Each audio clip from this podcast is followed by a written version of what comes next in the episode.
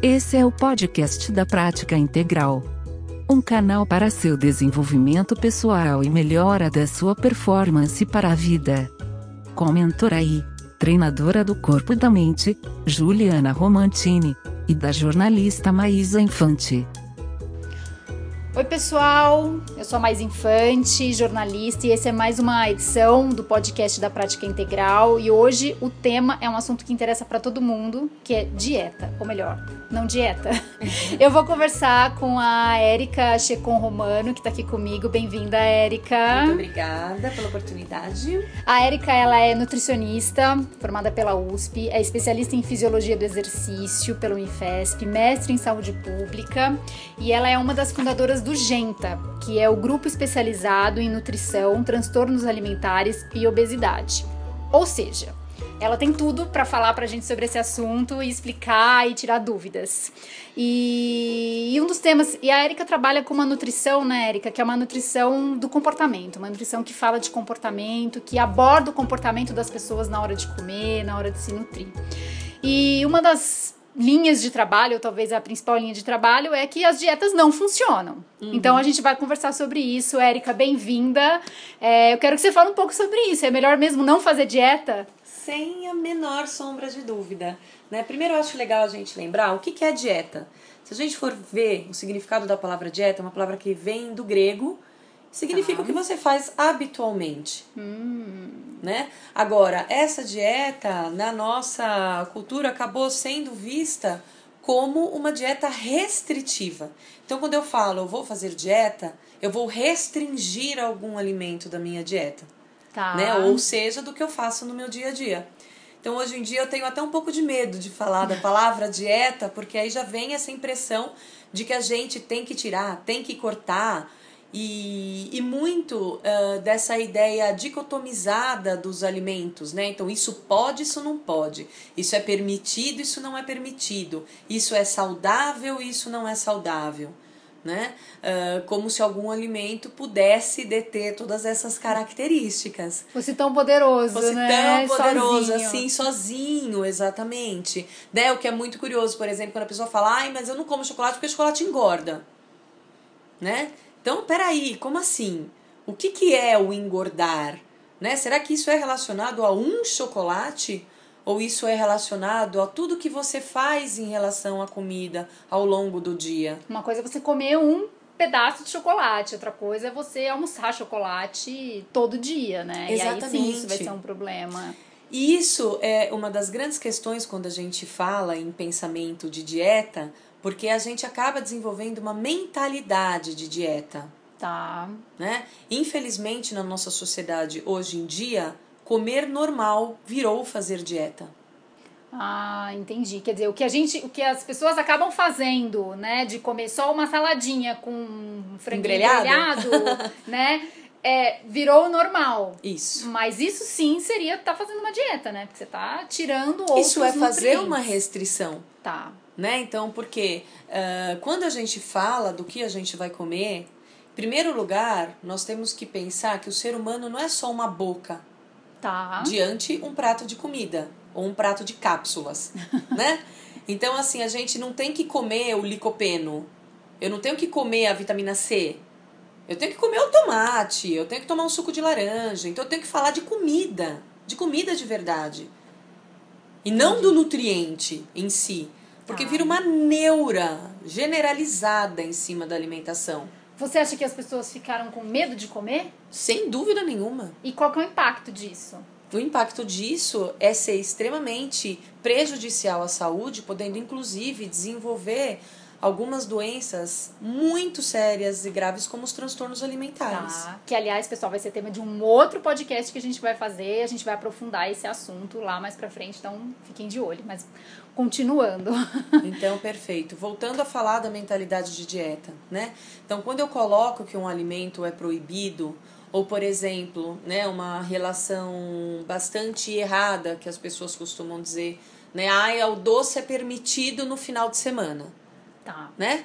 Então eu fico pensando, tadinha, né? Vamos pensar uma criança que tá com vontade de comer chocolate na segunda-feira e a mãe tem um super pensamento de dieta. Imagina, segunda-feira, logo dia após final de semana. Não pode comer doce, né? Então esse doce você vai comer no sábado. Aí a pessoa fica pensando no doce na segunda, na terça, na quarta, na quinta e na sexta.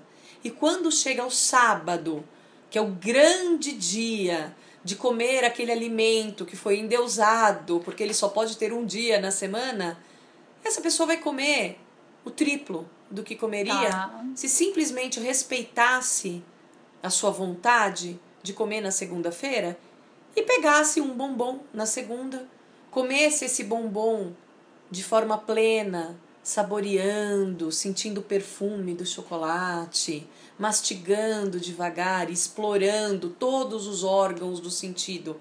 Ou seja, um comer com atenção plena, né? Que é o mindful eating, Tá. que a gente escuta tanto hoje em dia e que é uma prática extremamente importante para o dia a dia, para essa relação com a comida, né? Então quer dizer, é, eu não tenho que ter um dia marcado para comer algumas coisas específicas, né? Então essa mentalidade de dieta é muito ruim, né? E a gente tem que prestar muita atenção no que nós fazemos em relação às nossas vidas e lembrar que isso passa para os nossos filhos, né? Vou fazer um parênteses aqui, claro que a Tá. gente não vai falar de criança hoje, Aham. mas para todas as mães que estiverem escutando e que têm a prática de fazer dieta, elas podem estar sendo extremamente nocivas para o seu filho. Uhum. Então, ao invés de pensar, "Ah, estou ensinando meu filho a comer saudável, você pode estar ensinando seu filho a ser neurótico com comida. Tá. Tá? Que é um extremo também, né? Que aí a gente entra na ortorexia nervosa, né? Que é, é, é, é um cuidado e que mascara muito um comportamento patológico diante da comida. Né? Então, quando eu deixo, por exemplo, ah, de sair com os meus amigos, porque imagina, como assim eles vão num rodízio de pizza? Quer dizer, você está abrindo mão do social, de dar risada, de bater um papo com seus amigos, só porque o alimento envolvido naquele eh, ambiente social é um alimento que você não permite na sua dieta. Tá. Isso é saudável? Com certeza não.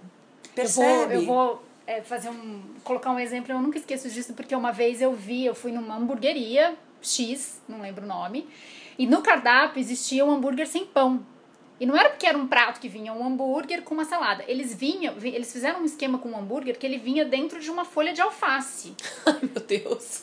E eu achei aquilo extremamente bizarro, né? Bizarro, Porque você pode até bizarro. comer. Você não quer comer o pão por N razões, você pede o hambúrguer, come com uma salada. Se você gosta e tá feliz comendo aquilo, ok. Uhum. Agora, é, substituir, né? Fazer essas substituições, tirar o pão por uma alface no hambúrguer, eu acho que chega num extremo que representa um pouco isso que você tá falando, né? Assim, provavelmente a hamburgueria fez isso porque ela queria atender esse público que vai ali Isso. com os amigos e não quer comer. E porque quer tem se esse público, né? Porque, porque tem, tem esse, esse público. público. A grande questão é a seguinte, quando eu falo pra você, vamos comer um hambúrguer, o que que vem na sua cabeça?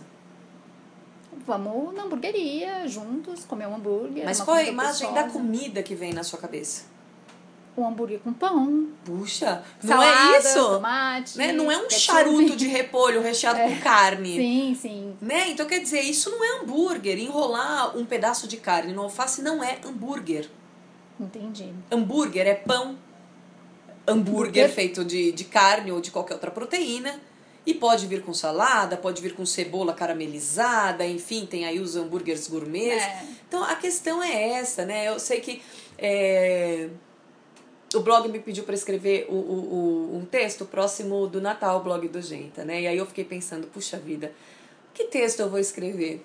E aí eu escrevi um texto cujo título foi Rabanada Diet, né? Que é um texto é, é, bem bacana, pra, fala desse assunto, né? Então quer dizer, é, eu espero o ano inteiro para comer uma comida típica do Natal, um panetone, uma rabanada, né? Aí de repente você fala, nossa, vou sentar e vou comer um panetone. Aí eu vou te comprar um panetone diet sem glúten, sem lactose.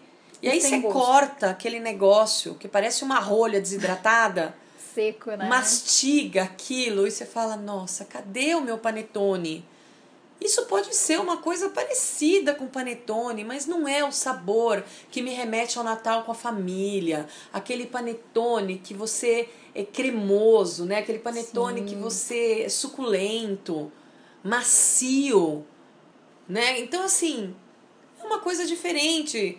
Você vai fazer o quê? Uma rabanada com pão sem glúten, com adoçante e assim, assada. Perde sentido, né? Vira... Percebe?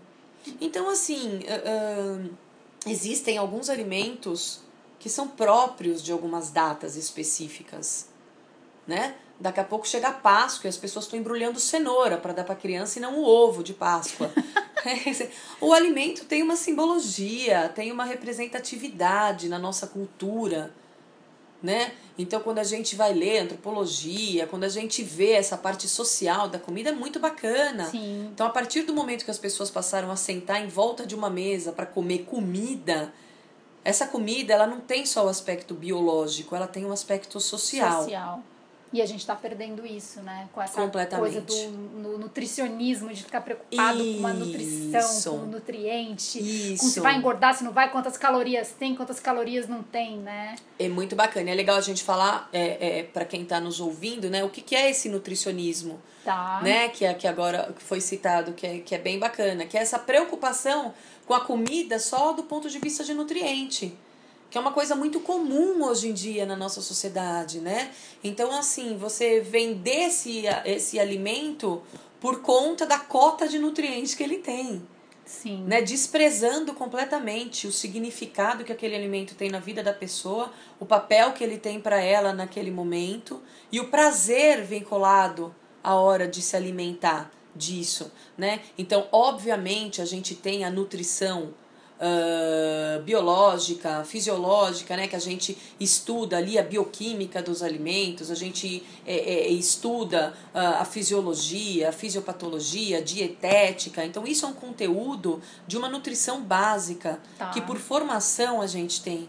Né? Agora, quando a gente começa a trabalhar Uh, e vê a necessidade, né? Percebe, gente, não é só dar um papel com uma dieta escrita. Isso não existe. Né? Como é que você ignora a história daquele indivíduo diante da comida e só passa mais uma dietinha achando que vai fazer? Isso estava dado ao fracasso, isso não vai dar certo. Então, já que você entrou nesse assunto, é, eu acho que as pessoas são neuróticas por dieta, é fato, né? A gente estava falando um pouco antes de começar a gravar sobre as revistas, né? Que a gente uhum. vê na banca que ensinam milhares de dietas que não funcionam como que a pessoa, já que existe uma preocupação tão grande hoje em emagrecer, mesmo pessoas que não precisam às vezes emagrecer, né, que estão dentro do peso, que estão saudáveis, mas é por uma questão estética e uma pressão que existe aí do, do mundo em cima das pessoas, principalmente de mulheres, eu acho, né? Como que emagrece sem dieta? Eu acho que essa é uma pergunta que as pessoas estão falando e a gente falando de dieta aqui, de regime mesmo, né, de restrição alimentar. Como que emagrece? É possível? Eu te diria que não é possível emagrecer com dieta. Por quê? Porque as dietas não funcionam. Por né? quê? Por quê? Porque há anos as pessoas fazem dietas com nomes diferentes e o que a gente percebe dos dados estatísticos é que a obesidade e o sobrepeso só aumentam. Tá. Ou seja, isso é um grande demonstrativo de que as dietas não funcionam. Né? Então, e principalmente porque é, a gente tem que lembrar que o mercado do emagrecimento é um mercado bilionário né? Movimentou quase 60 bilhões de dólares Nossa. no ano passado, né? Então, quer dizer, uh, precisam ter coisas novas, não é? Então, uma hora eu preciso é, fazer a dieta da lua, outro dia a dieta do sol, outro dia eu preciso tirar lactose, outro dia eu preciso tirar glúten. Enfim, isso abastece um mercado milionário. Tá. Né? E só traz falta de informação e confusão para as pessoas né? Então, toda hora surge uma novidade. É como se as pessoas precisassem sofrer para manter o corpo em forma, né? Eu acho muito legal a gente pensar na evolução né, uh, que a gente teve na, na, na diferença do padrão. Por exemplo, se a gente pensar, todo mundo já ouviu falar na Marta Rocha, Sim. né? Ou na Marilyn Monroe, né? Então, assim, se a gente pensar num padrão de beleza lá da década de 60, de 50, 60, a gente vê uh, um padrão de beleza muito mais perto de corpos reais do que a gente tem hoje em dia, né? Então as pessoas costumam falar muito daquele indicador do IMC, Sim. né, que é uma proporção de peso com, com altura, onde pela Organização Mundial de Saúde a gente tem uma faixa de normalidade, nele, Tá. né? Ah, essas mulheres que, que eu acabei de falar, elas tinham IMC mais ou menos em torno de 23, né? O que hoje em dia, se você vê isso numa mulher, muitas vezes ela é considerada gordinha, aí entre mil aspas, né? Por quê? Porque um padrão, hoje em dia, é um padrão extremamente magro. Que se a gente for ver pela classificação da Organização Mundial de Saúde, seria uma desnutrição, Nossa. é assim, severa, Tá. né? Então, quer dizer, ah, eu não considero que a gente possa falar que é modelo uma mulher, né, com IMC 16. Ela pode vestir bem as roupas, ela pode ser uma boa mulher cabide para as passarelas, né? Eu fico imaginando ali os estilistas tendo que vestir um corpo de Marilyn Monroe, um corpo com curvas, ele teria que fazer um vestidinho para cada modelo que fosse desfilar, Sim. né? E é muito mais fácil você ter uma mulher cabide. É, né? Tanto que se você olhar a vitrine de loja, não sei se você, já reparou, se você olhar atrás dos manequins, elas, as roupas estão sempre acinturadas e com um alfinete lá atrás, porque a roupa não veste aquele padrão do manequim da vitrine, né? Exatamente. E felizmente os corpos são diferentes, né? E eu acho que a gente é, ainda passa, mas já passou por um período onde todas as pessoas queriam ter o mesmo número de peito, o mesmo tipo de nariz, a mesma boquinha carnuda, né? E, e as pessoas acabam muitas vezes se desfigurando, fazendo absurdos em busca de um corpo ideal que não existe. O corpo ideal é o nosso, que é o que a gente tem, né? Dentro dos nossos parâmetros. Isso é muito importante a gente entender que quando eu penso no corpo que eu queria ter, às vezes as pessoas pegam uma foto de uma atriz, enfim, e colocam lá na porta da geladeira, eu brinco. Coloca na porta da geladeira uma foto sua, Tá. né? Porque ali sim você vai encontrar um corpo real, Impossível, né? possível para se ter, né? Eh, e não seguir esses, esses padrões absurdos. Então, assim, não pode ser modelo um tipo de mulher que representa eh, uma porcentagem minúscula da população. Modelo é o que a maior parte tem, né? Então, quando você coloca eh, uma mulher longilínea, que é magra, alta, com uma massa muscular eh, eh, eh, menor do que, por exemplo, eh, vamos pensar numa atleta da ginástica artística Tá. né? Que assim, que, é, é com toda aquela musculatura, é um corpo completamente diferente de uma modelo de Sim. passarela, né? Então eu brinco que se uma, é, é, uma quisesse ser a outra, né? Podia fazer a dieta que fosse, Que que o corpo não chega parecido. Né? Então eu gosto de dar um exemplo, por exemplo, é, é, um exemplo da banana e da maçã. Então tem lá uma banana ah, que sempre foi admirada pela maçã. Aí a maçã vai lá, faz um milhão de dietas, faz plástica, faz lipo. Ela pode até chegar próxima à banana, mas ela nunca vai ser a melhor das bananas. E se ela tivesse investido nela, ela poderia ter sido a melhor das maçãs. Tá. E muitas vezes a gente tá fazendo dieta pensando, né, numa outra coisa, num, num corpo que não é possível. Num corpo que não é possível. pra gente. Agora me fala uma coisa, como que é, você já falou que é pra, se você quer emagrecer é melhor não fazer dieta, né? Como que funciona isso dentro do organismo das pessoas, né? Por que, que não fazer dieta é melhor do que fazer pra emagrecer? É, porque pra gente manter um corpo né, e, e, e que seja adequado, que seja dentro da sua realidade, você precisa comer o que é necessário dentro do que você gosta e respeitando os seus sinais fisiológicos. Né? Então, ah, a gente tem ali um centro de controle de fome, de saciedade, então é possível trabalhar algumas técnicas, né? como essas técnicas do comer com atenção plena, como técnicas do comer intuitivo, Tá. e, e trabalhar uma autopercepção. Né? Então, eh, você tem fome de quê? Qual é o tamanho da sua fome? O que que te faz comer? Por que que você come a mais algumas vezes? Por que descompensa? Por que tem uma sensação de perda de controle? Então, quando a gente fala num, no que está acontecendo em relação à alimentação, como já dito anteriormente, a gente não pensa só nos nutrientes que estão deixando de ser oferecidos. A gente pensa na sua atitude em relação à comida Tá. no comportamento que te leva a fazer aquilo. Por isso que uma dietinha simples não vai funcionar. Porque você não é uma boca, você é uma pessoa por inteiro. E você come por razões que não só a fome, Você come muitas vezes por emoção. Você come quando está no ambiente social. Você muitas vezes come quando está triste ou quando está alegre, não é? Então a uhum. gente come por vários motivos e todos esses motivos devem ser levados em consideração no ato de comer. Então, fazer uma dieta simplesmente diminuindo ali a quantidade num papelzinho escrito, Resolve. ela não leva em consideração você. Ela leva em consideração o que lá o livro está falando que seria ideal para você. Ok? Isso pode ser um parâmetro para se é, basear, mas há um caminho que é possível no seu dia a dia que você consiga fazer, né? E que muitas vezes não é o que está ideal do livro, mas que pode ser melhor do que você faz hoje, se você for analisada de uma forma completa.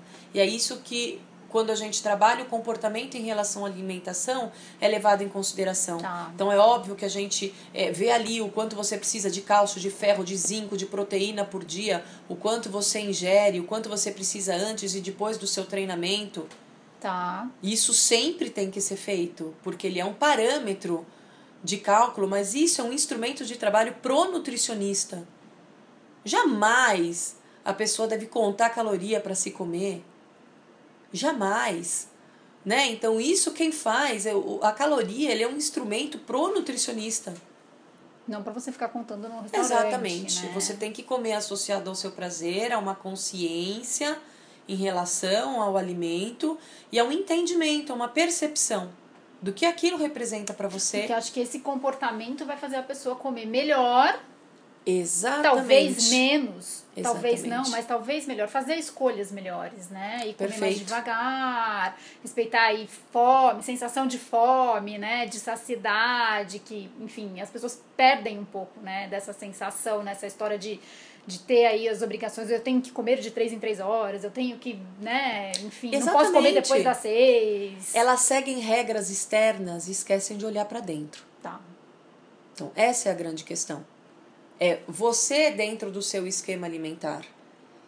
Então, a, a ideia é para você manter é, um, um peso constante, um peso bacana para você, você tem que aprender a comer direito, conectado às suas emoções, conectado Ótimo. à sua realidade. É isso. é isso. Não é fazer dieta. Porque a dieta, ela não é sua. Você pega um monte de dieta ruinzinha que tem por aí, né? É, todo mundo faz a mesma. Será que ela vai servir para todo mundo? Né? Hum. Então é claro que não. Agora, existem casos em que dietas, restrições são necessárias, certo? Sim, exatamente. Quando é feito um diagnóstico médico, e aí você percebe, por exemplo, eh, você tem um diagnóstico de diabetes, você tem um diagnóstico de doença celíaca, por exemplo, onde se tem que retirar o glúten, e só nesses casos tá. a gente retira, né? É, você tem um, um diagnóstico de alergia alimentar, então é claro, nesses casos sim, deve ser feita uma restrição.